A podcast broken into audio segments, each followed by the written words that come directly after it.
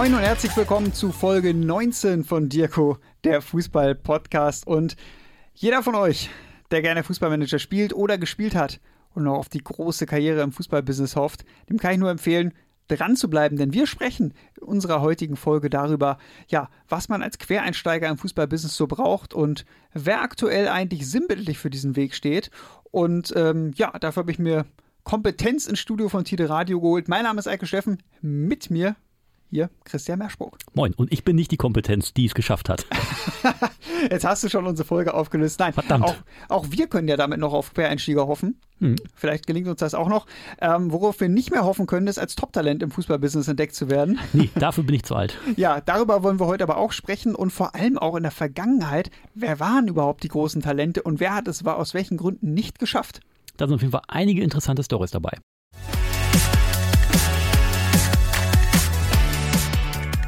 Ja, und wir beginnen unsere Sendung mit Fußball-Quereinsteigern. Vielleicht auch, Christian, für uns so noch ein hoffnungsmachender Block, dass es für uns auch noch eine Karriere im Fußball geben kann.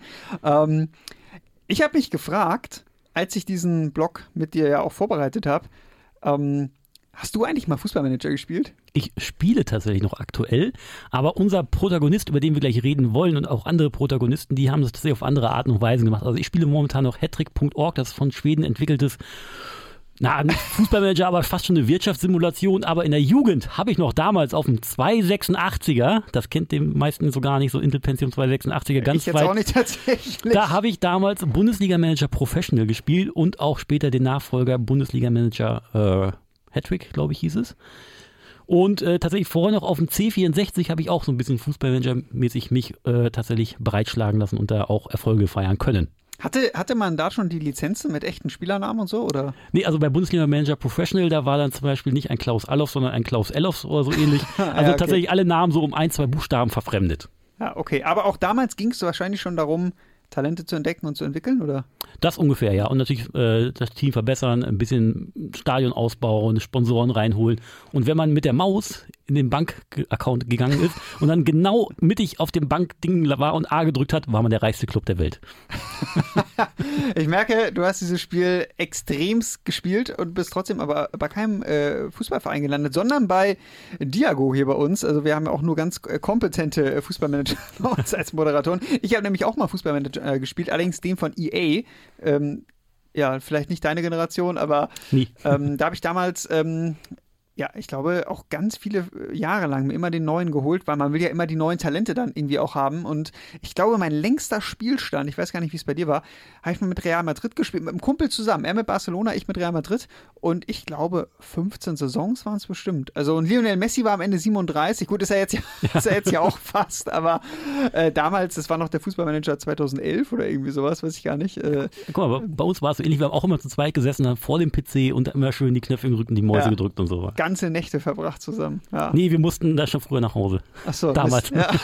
nee, bei uns waren es ganze Nächte. Ähm, ja, Real Madrid zu Ruhm und Ehre geführt. Ähm, wir wollen aber ähm, clubmäßig ein paar Etagen weiter nach unten gehen. Wir reden über eine Person, die einen ähnlichen Werdegang hat, kann man sagen, wie wir, aber die es zumindest jetzt zu mehr geschafft hat. Weil er nebenbei noch was Besseres unternommen hat als wir wahrscheinlich, um die Karriere zu fördern. Wahrscheinlich ja. Ja, Will Still ist es. Ihr habt sicherlich auch in den letzten Tagen und Wochen vielleicht schon mal von ihm gehört und auch was über ihn gelesen. Er liebt ja auf jeden Fall den Traum vieler, ich glaube, Fußballfans, weil er ist erstmal mit 30 Jahren ähm, Trainer in der ersten Liga Frankreichs bei äh, Stade Reims, glaube ich, spricht man sie aus. Oh, Reims. Reims. Ähm, und er hat gar keine Trainerlizenz. Also das finde ich so das Absurde, Absurde daran, auch wenn man sich halt überlegt, okay, wie wird er denn jetzt da eben Trainer, ja, eben genau über diese Vita, über die wir gerade bei uns geredet haben. Er hat ganz, ganz viel Football Manager gezockt, äh, vor dem heimischen PC, wahrscheinlich auch viele Nächte sich da rumgeschlagen und gescoutet und ähm, sich damit so größtenteils sein Wissen angeeignet. Ja, und auch ein bisschen das Scouting darüber betrieben. Darüber reden wir auch gleich noch ein bisschen ausführlicher. Und er ist jetzt tatsächlich auch äh, so hart im Geschäft drin, dass sein Verein für ihn tatsächlich pro Spiel 25.000 Euro Strafe bezahlt, weil er eben diese UEFA Pro B-Lizenz nicht hat, die er mindestens bräuchte, um einen französischen Erstligaklub in der ersten Liga zu trainieren. Ja, fragt man sich natürlich, warum macht ein Verein das? Äh, die Antwort ist relativ klar, weil er eben sehr erfolgreich ist. Und das ist einfach das, das Interessante an dieser Geschichte. Ich meine, äh, er spielt ewig viel Footballmanager, kriegt jetzt die Chance als gerade mal 30-Jähriger, als auch noch nicht als ganz erfahrener ähm, Routinier ja, des wie, Fußballs. Wie Julian Nagelsmann mit 28. Ja, das stimmt. Und Julian Nagelsmann hatte wahrscheinlich schon mehr äh, Trainererfahrung vielleicht sogar. Ähm, er ist sehr erfolgreich, weil er hat äh, am 13. Oktober letzten Jahres eben als Interimstrainer das Amt der Stade Rems übernommen. Und ähm, die haben tatsächlich bis jetzt, Podcastaufnahme ist jetzt am 1. März. er hat noch ähm, kein Spiel verloren in der Liga, ne? 14 Spiele schon rum. Er hat den Verein. Ähm, 16 Spiele. 16 sogar, 16, ja. Hat den Verein übernommen auf dem Abstiegsplatz 17. Jetzt sind sie Zehnter. Ähm, und das finde ich ist schon sehr bemerkenswert. Ähm, also, keine Ahnung, sie haben jetzt sogar gegen Paris, äh, Paris Saint-Germain 0 zu 0 gespielt. Es ist eine krasse Entwicklung. Also das muss ja mehr sein als einfach nur ein paar äh, ja, Spielerkenntnisse aus Football Manager genau. mitzubringen. Aber das 0 zu 0 war tatsächlich sein Einstandsspiel, ne? muss man ja zu sagen. Da hat er tatsächlich äh, zum ersten Mal Paris quasi torlos zu Hause gelassen, was vorher keinem in der Liga gelungen war in der Saison. Und hat dann dementsprechend äh, dann die Festanstellung bekommen, nachdem er vorher als Videoanalyst tätig war. Das war auch so äh, das, was er vorher tatsächlich bei den anderen Vereinen gemacht hat, wo er dann zuvor tätig gewesen ist, um äh, zum Beispiel bei äh, Sint-Trudense bei VV in Belgien. Da war er als Videoanalyst, wurde dann später tatsächlich zum Cheftrainer befördert, aber nach zwei Monaten wieder gekickt, weil er eben die Lizenz nicht hatte und die sich das nicht leisten konnten. Genauso auch bei dem äh, Verein, wo er nachgespielt hat.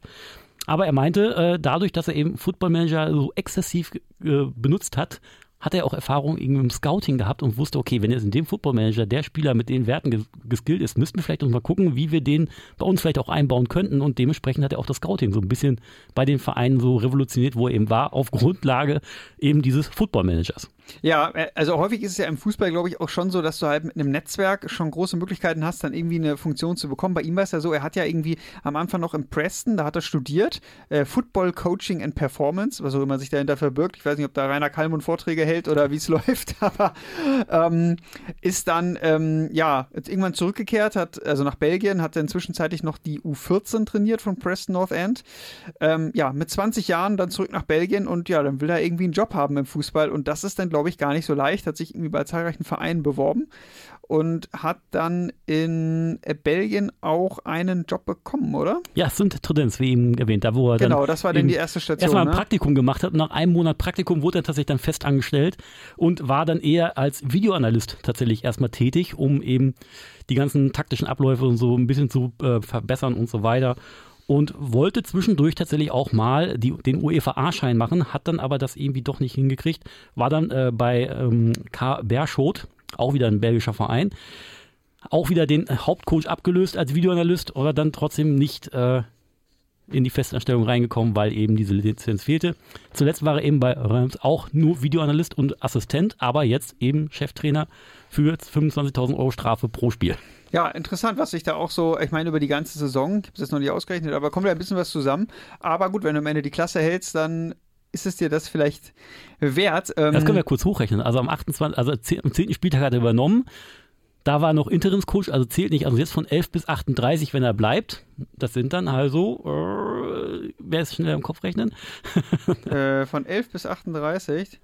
Das müssten dann 27 Spieltage sein, oder? Ja, und dann mal 25, dann bist du bei. 27 mal die 25.000. Man könnte denken, ich rechne es im Kopf, aber ich tippe das hier nur ein. Das sind, oh Gott, Christian, das sind 675.000 Euro. Und dann kriegt er noch Gehalt. Jetzt hoffe ich für ihn, dass er Gehalt ja. bekommt. aber das ist doch eine Stange Kohle. Also, also vor allem für Rams, die ja jetzt nicht unbedingt mit äh, Geld quasi um sich schmeißen können, weil sie ja eher quasi, ich glaube, vor ja ein Frage, oder zwei Jahren aufgestiegen ob sind. Ob er dann irgendwann die UEFA Pro-Lizenz hat im Laufe der Saison, weiß ich nicht, wie der Plan ist. Oh, ich weiß auch nicht, wie lange der Lehrgang dauert dafür. Also macht er wahrscheinlich dann eher eine Sommerpause.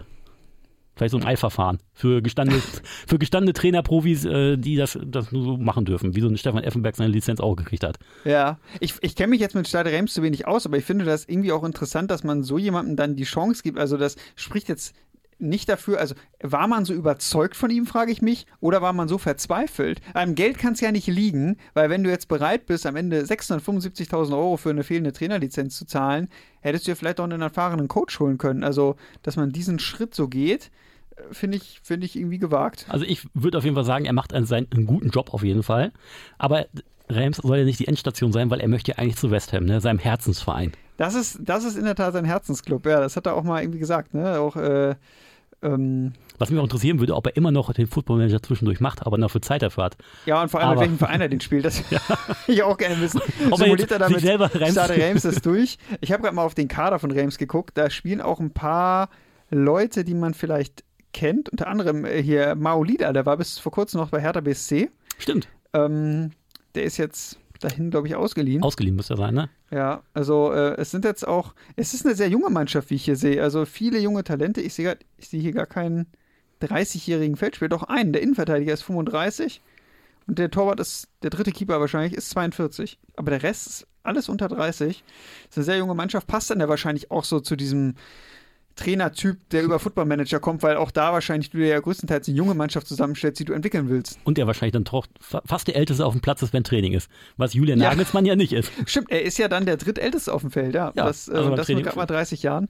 Ähm, ich frage mich dann auch so, ob er so diese richtigen ähm, sozialen Kompetenzen auch hat und ob du auch so Trainingsinhalte richtig hast, ne? Weil, ähm, ich sag mal, äh, wir haben, du hast auch mal Manager gespielt, ich auch. Mir, ging- mir ging es hauptsächlich darum, Spieler zu scouten Ja. und große Talente zu finden und irgendwie teuer, Talente irgendwie vielleicht ja, teuer zu verkaufen. Aber so Trainingsinhalte hat man sich jetzt nicht so intensiv mit befasst, oder? Nee, das nicht, aber dafür gibt es ja Co-Trainer. Ja, das stimmt. Ich habe aber mal gehört, dass dieser Football Manager dann doch nochmal deutlich detaillierter sein soll als die Ja. Manager-Version, die es vorher gab. Ähm, ja, wenn man mal so auf die Will Still-Tabelle guckt in Frankreich, da ist er ja tatsächlich auf Platz 6 in der ersten Liga.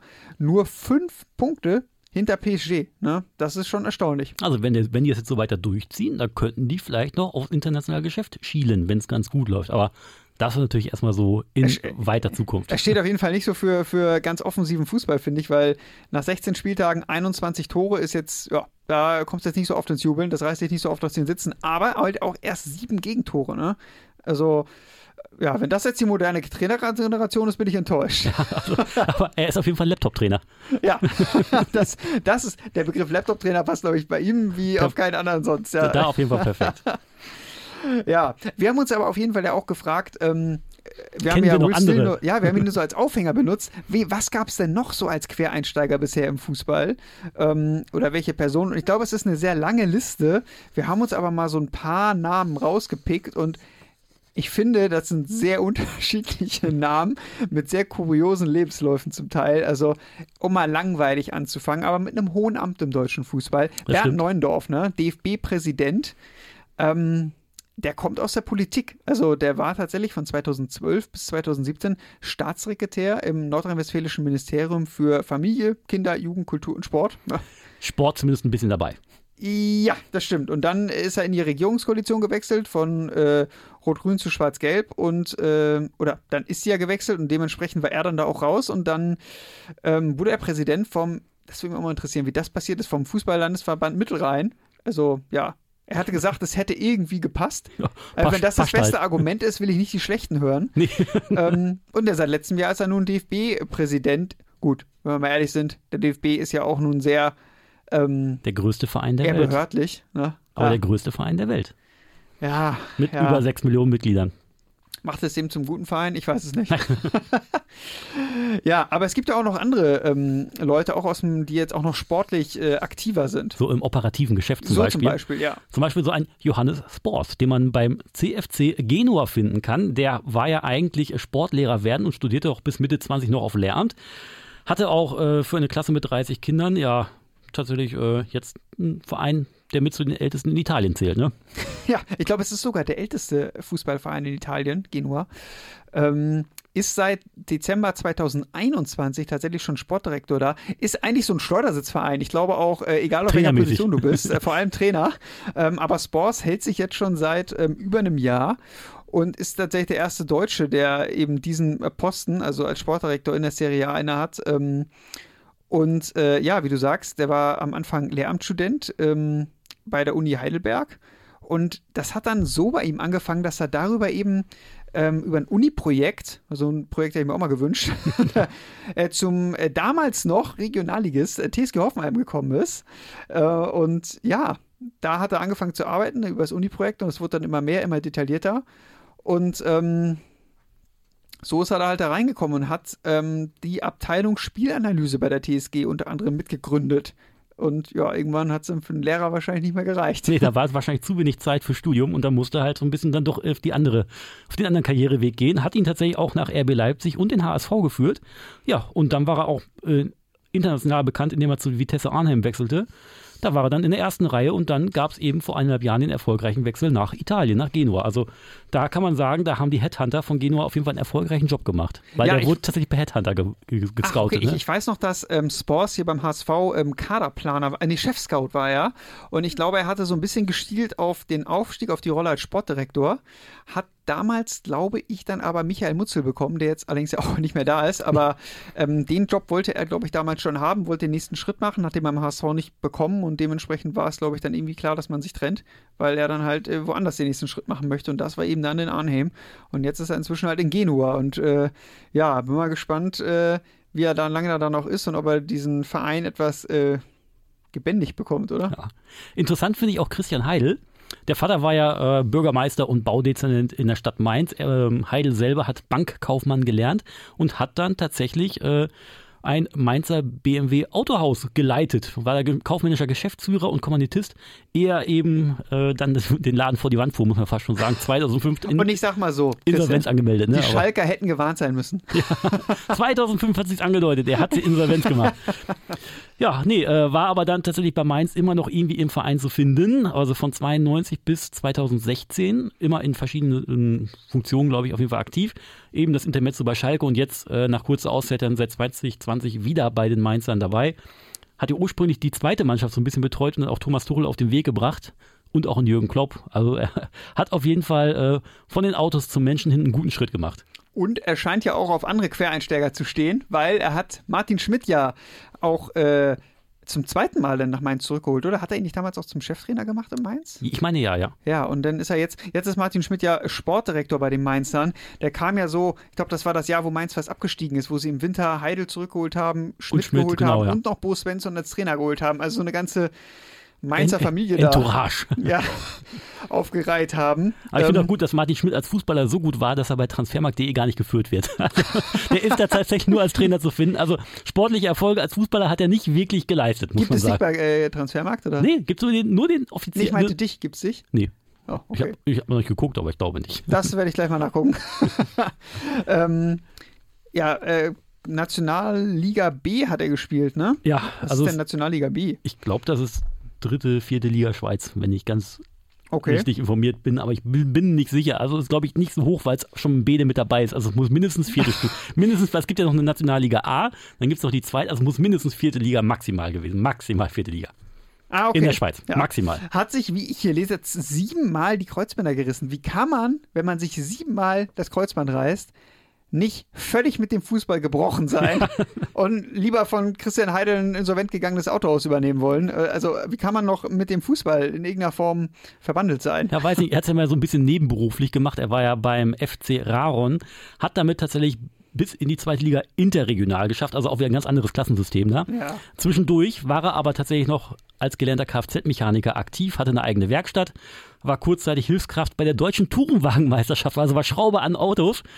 Bei der DTM, okay. Ja, bei der DTM war er mit dabei und hat zusammen mit einer, seiner Schwester eine Bekleidungsfirma gegründet. Alles so nebenbei, als er noch das, ein bisschen Das klingt für mich hat. so, man macht alles ein bisschen, aber kann nicht so richtig was. So ja. doof das klingt, aber inzwischen hat es sich für ihn ja gelohnt.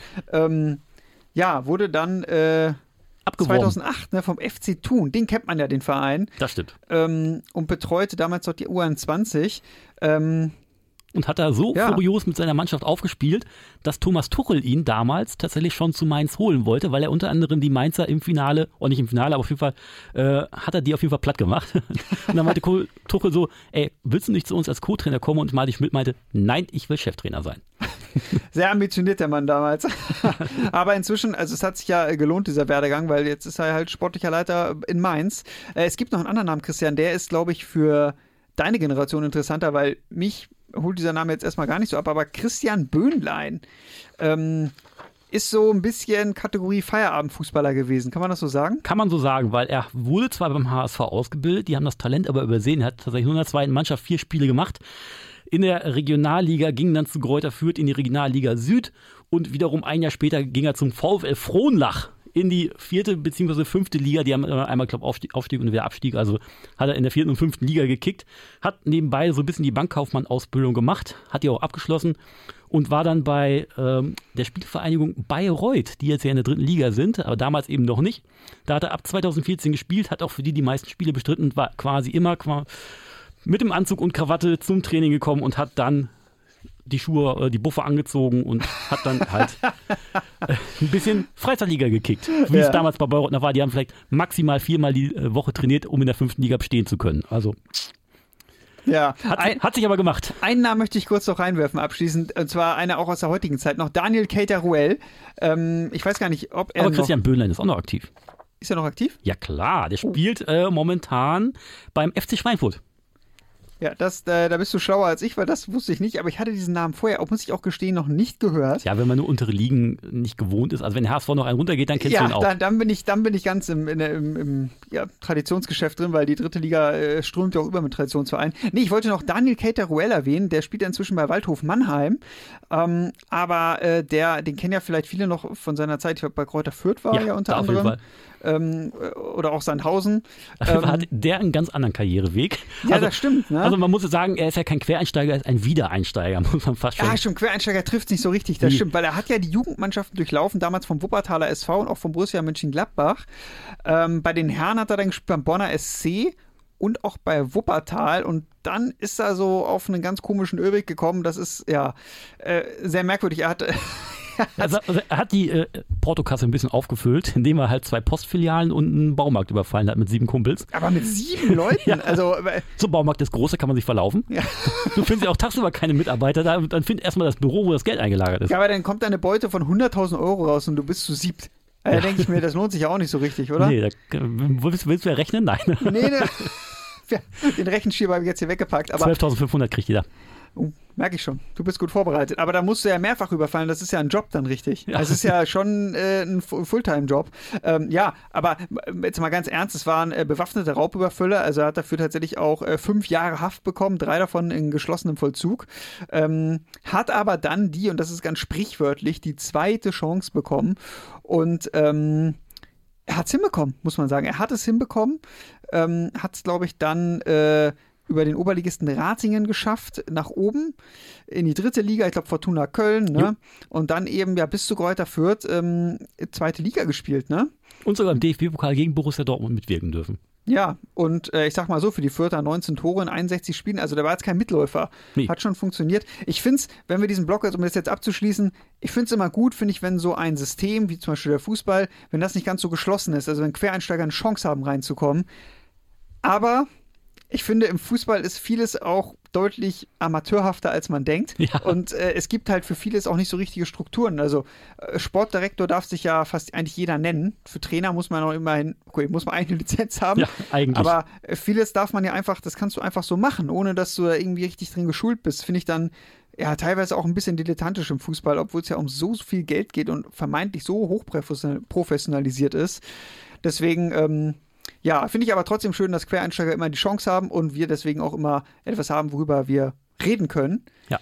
Kommen wir weg von den Quereinsteigern hin zu den Leuten, die wahrscheinlich keine Quereinsteiger sind, weil die meistens mit so viel Talent gesegnet sind, dass die tatsächlich äh, nicht Zeit haben, um ihr vorher was anderes zu machen, sondern komplett auf den Fußball fokussiert sind.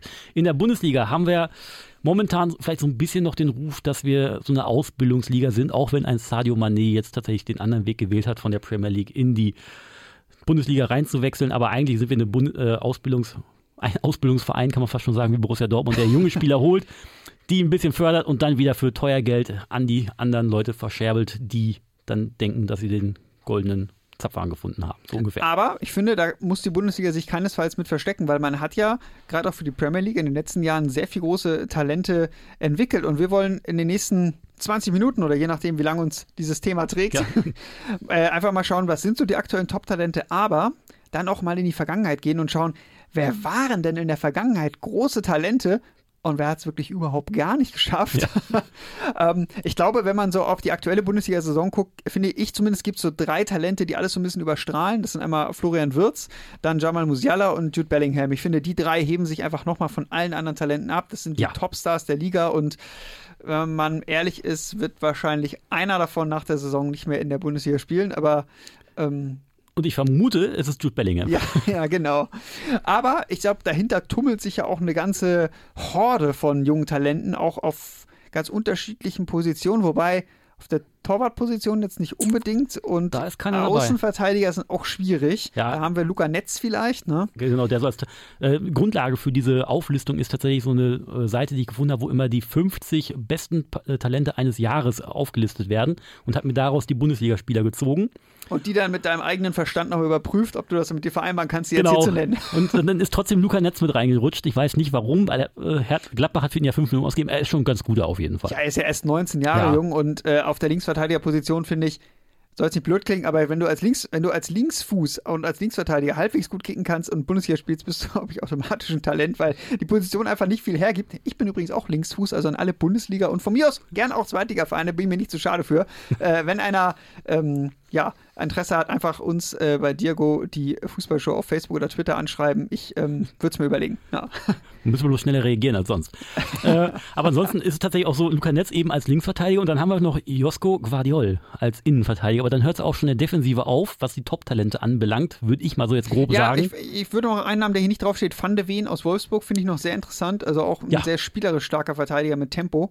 Ähm, aber so, wenn wir von den ganz jungen Talenten sonst so sprechen, finde ich jetzt auch ja, Hinkapi vielleicht noch von Leverkusen, aber so viele gibt es da denn nicht. Es gibt schon sehr viele Offensivtalente in der Bundesliga. Ja, wenn wir so mal gucken, Mukoko, Reina, Adeyemi, wenn wir einfach nur drei Dortmunder hier reindroppen Wo, wollen. Äh, wundert mich nicht, dass zufälligerweise du jetzt hier drei Dortmunder reinwirfst. Aber dann noch ein Adam Lotzek von Leverkusen oder eben ein Rhein Grafenberg von ähm, Bayern ja dazu gekauft oder ein Matthias Tell, der auch von den Bayern geholt wurde, jetzt mit 17 auch äh, schon der Jüngste in der Aufzählung tatsächlich. Ja, das stimmt. Ähm, und wenn ich noch ein, drei Namen da reinballern darf, ja, sind es tatsächlich Eli Moriba, eigentlich bei Leipzig unter Vertrag, momentan aber in Valencia ausgeliehen. Dann Ricardo Pepi, Jans Lieblingsspieler von Augsburg, das, auch, das in dieser Liste überhaupt Augsburg auftaucht, ist auch ganz gut.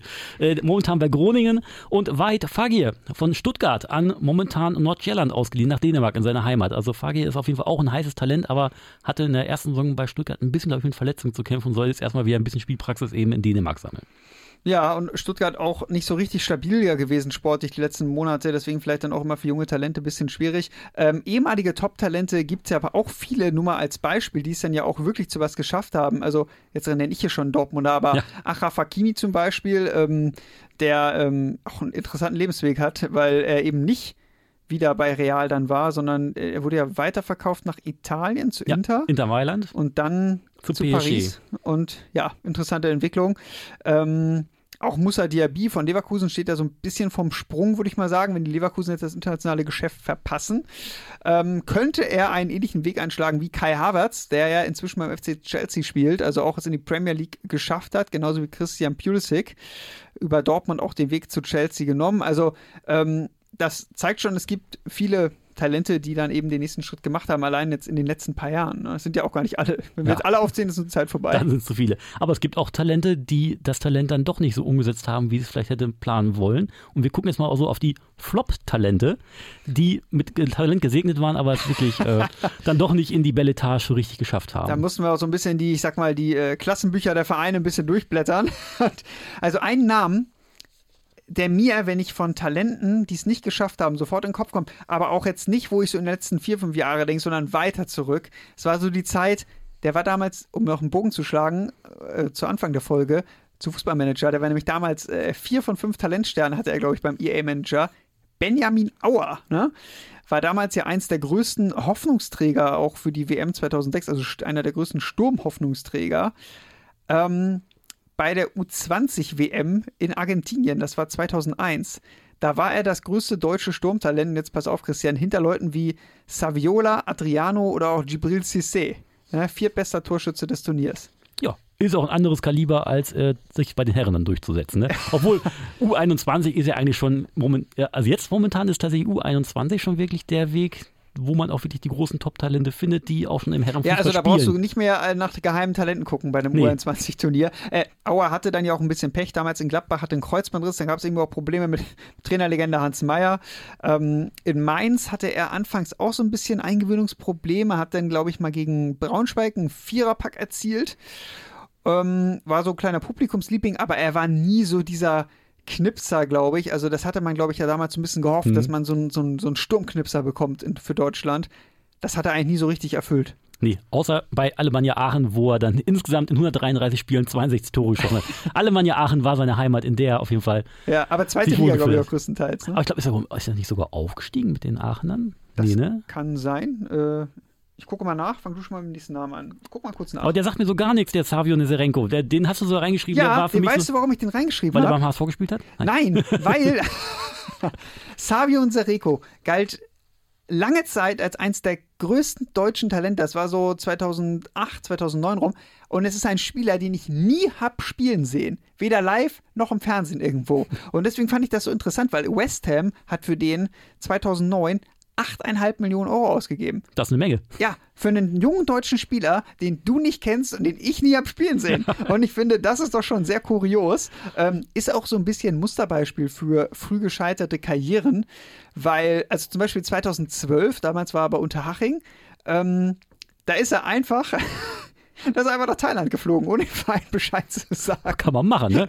Fand der Verein aber nicht so gut, hat ihn fristlos gekündigt. Ja. Und das in Unterhaching, wo es eigentlich noch familiär zugeht. Könnte man meinen. Aber wenn Manni man- Schwabbel. ja, aber äh, familiär ist ja auch nicht einfach in Urlaub zu fliegen. Ne? ja, So, mir nix, dir nix, weg ist er. Er konnte auf jeden Fall nie so richtig im Profibereich überzeugen. Hatte halt damals eine gute U19-EM gespielt, ne? Das war 2008. Aber er hat dann von 2010 bis 2013 für acht verschiedene Clubs gespielt. Und das tust du entweder, weil du ein Megatalent bist und jeder Club nochmal 10 Millionen mehr für dich drauf hat und jeder Club dich weiterverkauft. Oder du bei Chelsea spielst, weil du andauernd verliehen wirst. Ja, oder du es einfach nicht drauf hast. Und so war es bei ihm. Ich habe mal nachgeguckt, Christian, du hast gesagt, du, hast, du kennst ihn nicht. Nee. Es gibt eine Möglichkeit, dass du ihn kennenlernst. Du musst einfach nur Spiele vom BSC Sendling aus München gucken in der Kreisklasse. Da steht er nämlich aktuell unter Vertrag. Mal, mal gucken, wie lange noch. Ja. Gut fand ich auch tatsächlich Breno. Hat ja damals tatsächlich stattliche 12 Millionen gekostet, war damals 18 Jahre alt, als die Bayern ihn 2008 ähm, verpflichtet haben. Sollte der Nachfolger oder der Vertreter, je nachdem, von Lucio werden, weil Lucio da auch schon ein bisschen älter geworden war, oder ist, war zu dem Zeitpunkt, ist egal. Das Einzige, was die beiden gemeinsam hatten, war aber das O im Nachnamen. Also, und fünf, fünf Buchstaben, aber mehr auch nicht. Ja, Breno natürlich wirklich ein, ein großes äh, Missverständnis damals gewesen für die Bayern. Ähm, hatte ja immer wieder so ein bisschen mit Verletzungen zu kämpfen. Auch ein Kreuzbandriss tatsächlich. Ja. Und dann nach Nürnberg. War auch nach Nürnberg verliehen, wobei ich glaube, da lief es ganz gut für ihn.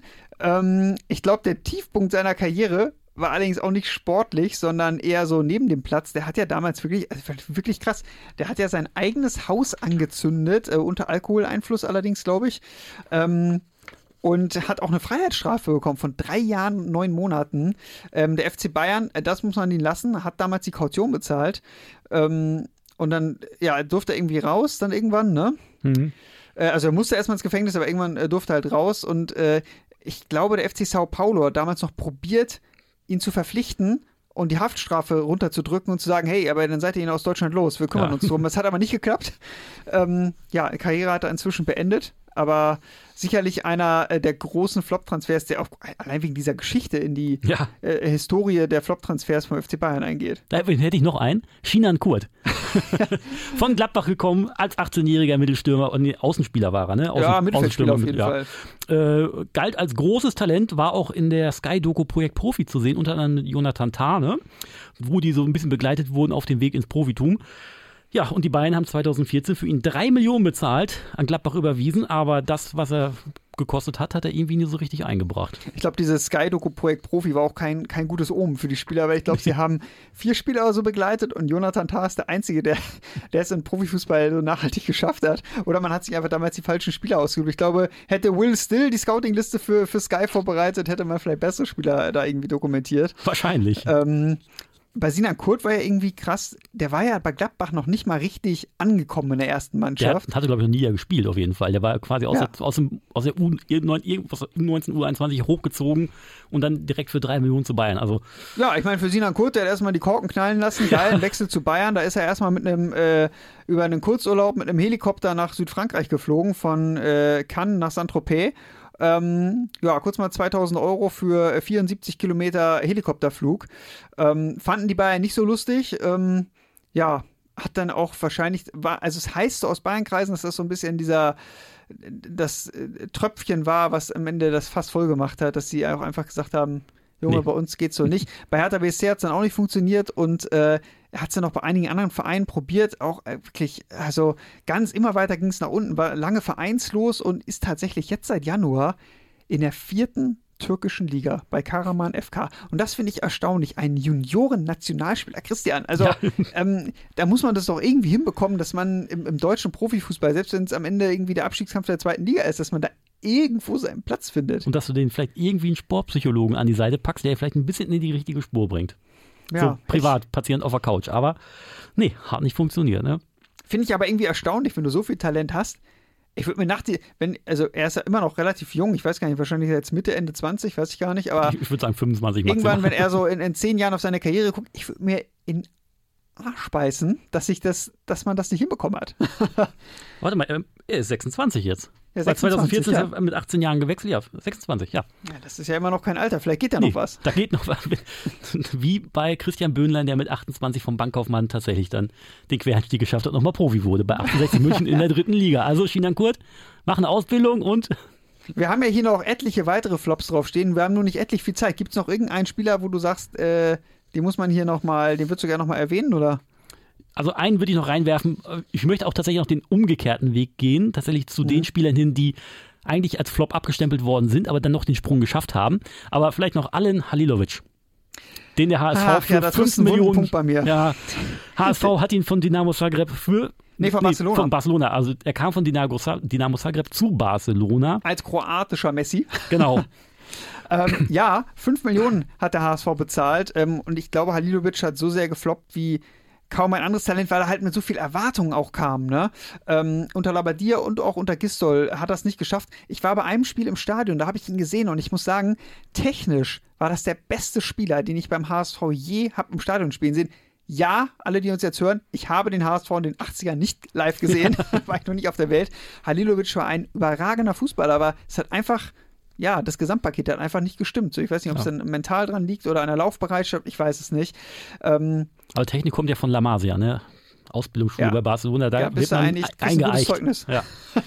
ja, war dann ja auch wieder schnell zurück in Spanien bei Las Palmas, dann noch zu, zum AC Milan gegangen. Weiß nicht, warum die dann auf einmal, ich weiß nicht, ob da irgendwie, ob er einen gefälschten Lebenslauf eingereicht hat, Halilovic, aber irgendwie muss er da ja noch einen Vertrag bekommen haben. Hat es auch da nicht geschafft, ähm, über Belgien und die Niederlande dann in die zweite Liga Englands und dann wieder nach Kroatien und äh, ja, inzwischen tatsächlich mit 26 Jahren vereinslos.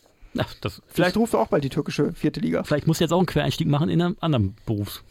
anderen Beruf. Aber wahrscheinlich hat er auch genug verdient, ne? dass er erstmal vielleicht nicht. Könnte reichen. Unbedingt Beiersdorfer soll. hat ihm beim HSV sicherlich einen Ja. guten, guten Vertrag über die Nase gehalten. Kommen wir noch zu den Flop-Talenten, die dann doch wieder Top-Talente geworden sind und sich tatsächlich in die richtige Bahn geworfen haben. Äh, ich finde ganz gut tatsächlich Viktor Osimhen, der 2015 bei der U17 WM alles in Grund und Boden geschossen hat in Chile, mit zehn Treffern Torschützenkönig wurde und der VfL Wolfsburg hat dann gesagt, ey, den wollen wir später haben, wenn er 18 wird und haben dann erstmal 3,5 Millionen auf den Tisch gelegt an die Ultimate Strikers Academy in Nigeria, wo er da noch beschäftigt war. Und im Januar 2017, als er dann endlich 18 geworden war, ich glaube im Dezember oder so, ist er dann tatsächlich unter Trainer Valerian Ismael mit dem VfL Wolfsburg ins Trainingslager nach La Manga geflogen. Äh, durfte in der Folgesaison sich auch ein bisschen beweisen, hat aber nie so richtig geklappt. Machte zwölf Spiele, davon dreimal in der Startelf und dann kam 2018 Jörg Schmatke und der meinte, Alter, der rennt hier im Kreis rum und humpelt noch dabei. Wir haben keinen Stürmer vom Format, der muss weg. Ja, Grüße Jörg Schmatke, man kann sich auch mal irren. Ja.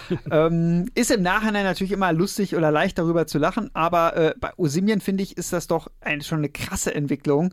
Ähm, er wurde dann nach Belgien ausgeliehen, hat da in 36 Spielen 20 Buden gemacht und die haben ihn dann gekauft für, für diese, ja, dreieinhalb. Ja. Und da wird, werden sich die Wolfsburger wahrscheinlich damals gedacht haben, puh, sind wir nochmal mit einem blauen Auge davongekommen, dass wir die Summe wieder reinbekommen haben. Und ja, ich glaube, jeder Wolfsburger wünscht sich, dass die Geschichte jetzt einfach vorbei ist. Ja, aber, war es aber nicht, weil einen Monat später, also ja. der hat nicht mal, ich glaube, der hat nur Freundschaftsspiele gemacht für Charleroi. Also nach der einen Saison natürlich der erfolgreichen, wurde ja. aber tatsächlich dann nach einem Monat in der richtigen Saison dann äh, tatsächlich äh, sofort weiterverkauft an den OSC Lille für 22,4 Millionen. Krass. Und hat dort auch nur ein Jahr gespielt, um dann wiederum für 75 Millionen nach Neapel zu gehen, wo er jetzt immer noch aktiv ist und aktuell die Torjägerliste anführt in der Serie A. Ja, ist, glaube ich, ein relativ kompletter Stürmer. Erinnert mich so ein bisschen an Kolomoani. Ähm, sind beide sehr, also ist auch sehr athletisch, sehr schneller Stürmer, sehr physisch stark und 49 Tore in 87 Spielen für Neapel. Also ist schon wirklich beeindruckend. Und, ja, davon ja. 19 aber, glaube ich, in dieser Saison waren es, glaube ich. Glaubst du, Gerd Schmatke würde immer noch sagen, dass äh, sie mir nur im Kreis läuft? Nee, das nicht, aber ich glaube, er hat den Fehler auch eingestanden tatsächlich. Ach, okay. Letztens, so, ja, das war vielleicht dann doch nicht so gut, was sie gemacht gemacht haben. Aber kann, so kann man sich irren, ne? Ja. Ähm, Wollen wir noch einen kurzen Irrtum anreißen, und zwar ja. Renato Sanchez? Ja, ähm, der war ja auch damals, ähm, er hatte 2016 diesen Golden Boy Award gewonnen. Genau, für den besten ähm, Spieler in Europa. Ja, gewann mit Benfica die Liga und dann hat er auch diese EM 2016 für Portugal gespielt. Er war jüngster Spieler im Finale und die FC Bayern haben gesagt, komm, den wollen wir haben. 35 Millionen und ab geht's. Ähm, 35 Millionen, ja, war sehr viel Kohle für Renato Sanchez und er konnte die Erwartungen am Anfang eigentlich nicht so wirklich erfüllen. Er kam so auf 17 Einsätze in der ja, Bundesliga. Also hat jeder Einsatz zwei Millionen gekostet. Ja, ja und das war nur sechsmal Startelf. Ne?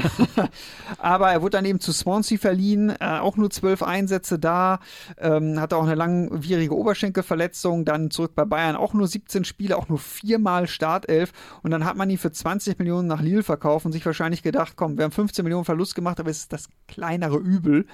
Ähm, aber ja, Christian, ja. wie du sagst, er hat eine Entwicklung stattgefunden, er wurde Stammspieler. Er hat, vielleicht ist es bei so jungen Spielern manchmal auch ein Tick zu doll alles. So, wenn du ja. dann sehr jung bist, in deinem Umfeld sagen dir Leute alle nur, wie cool du bist. Und wenn jemand Kritik an dir äußert, dann blendest du das vielleicht auch schnell mal aus, weil du denkst, nee, nee, ich bin schon das Top-Talent hier. Ich bin schon geiler Maga hier. Richtig, genau. Das denke ich auch jeden Morgen, wenn ich hier, jeden Freitag, wenn ich hier ins Studio komme. ja, auf jeden Fall, Renato Sanchez hat sich dann zum Stammspieler entwickelt und ist vor dieser Saison für 15 Millionen zu PSG gewechselt, ne? Was mich aber wundert, er wird bei jedem Transfer günstiger. also 35, 20, 15. Obwohl er jetzt bei PSG spielt, ist er günstiger geworden, als die beiden ihn damals verpflichtet haben. Ja, ist da aber auch nur Ergänzungsspieler. Aber ich meine, er ist wieder bei einem europäischen Topclub unter Vertrag und ist ja auch noch nicht so wirklich alt. Von daher, ähm, ja, könnte noch was gehen. Ich meine, der ist erst, äh, wie alt ist er? 24, 25 wahrscheinlich. Guck mal ganz kurz. So um den Dreh. Wir haben noch ein bisschen Zeit, die Sekunden laufen. Er ist 25. Ja.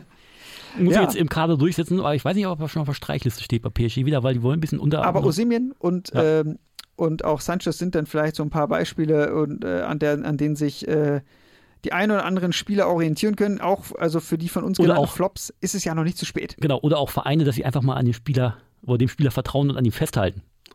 Man hätte Dortmund auch mit Alexander Isak machen können. Aber sei es drum. Ja, da hätten wir auch den letzten Spieler noch angerissen. Äh, ja, Christian, wir sind ja schon am Ende dieser Folge. Mhm. Und ähm, ja, wir hoffen, euch hat es gefallen. Ähm, wir wollten euch einfach mal einen Blick äh, auf äh, Quereinsteiger und Talente, Tops und Flops geben. Sprechen uns, wie ihr wisst, ja jeden Freitag ab 8 Uhr bei Diago die Fußballshow. Und dieser Podcast, den hört ihr einmal im Monat auf jeder Plattform, auf der ihr Podcast ist. Findet, ähm, ja, mein Name ist Eike Steffen, mit mir hier im Studio bei Tide Radio Christian Merspruch. Adieu.